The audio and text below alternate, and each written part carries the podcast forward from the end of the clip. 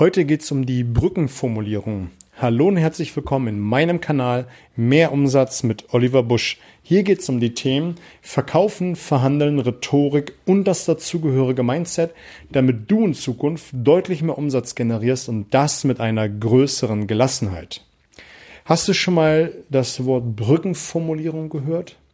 Das sind so Worte wie dadurch sparen sie, das zeigt ihnen, das bringt ihnen. Und damit verbindest du ein Produktmerkmal mit einem Vorteil. Merkmal ist all das, was an Eigenschaften dein Produkt oder deine Dienstleistung beschreibt. Beim Bohrer zum Beispiel wäre es die hohe Umdrehungszahl. Und der Vorteil ist, dass man die Löcher in die Wand ziemlich einfach bohren kann. Und das kann man verbinden mit ähm, diesen Brückenformulierungen. Also der Bohrer hat eine hohe Umdrehungszahl, das bringt ihn eine einfache, bringt ihn leichtere Löcher in die Wand. So sinngemäß. Und davon gibt es eine ganze, ganze Menge an Brückenformulierungen, die man benutzen kann. Wenn du jetzt aufmerksamer Zuhörer meines Podcasts bist, wirst du sagen, Olli, du hast doch auch mal gesagt, dass man zuerst den Vorteil bringen soll und dann begründen soll mit den Wörtchen weil und dann das Merkmal zu bringen, weil die Kunden immer weniger Zeit haben. Ja, habe ich gesagt, kommt auf den Kontext drauf an. Wenn du einen Termin fixen willst, dann sind die ersten Fragen immer, wer ruft an, was habe ich davon und äh, wieso.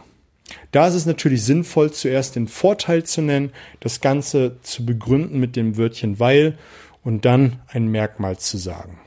Aber wenn du in einer guten Nutzenargumentation bist, ganz normal den Kunden dir gegenüber vor dir sitzen hast, dann ist es natürlich zuerst das Merkmal, dann mit einer Brückenformulierung zu arbeiten und dann den Vorteil zu nennen.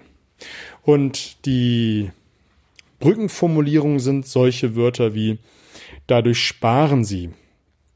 Daraus erkennen sie, das maximiert ihre, daraus ersehen sie, das senkt ihre, das erhöht ihn, das gibt ihnen, daraus haben sie, das beweist, beweist ihnen, dadurch sind sie, damit erreichen sie. Also einfach so Brückenformulierungen, wo du mit immer ein Merkmal mit einem Vorteil verbinden kannst. Ganz normal in der Argumentation Jetzt habe ich mich, glaube ich, das ein oder andere Mal wiederholt. Das sollte einfach heute mal ein kurzer Impuls sein, einfach nochmal als Auffrischung dafür, dass es diese Brückenformulierung gibt und einfach viel zu häufig nicht gemacht werden.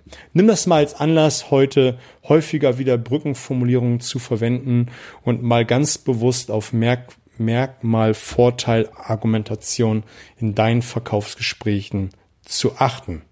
Ich wünsche dir eine gute Woche. Mach's gut.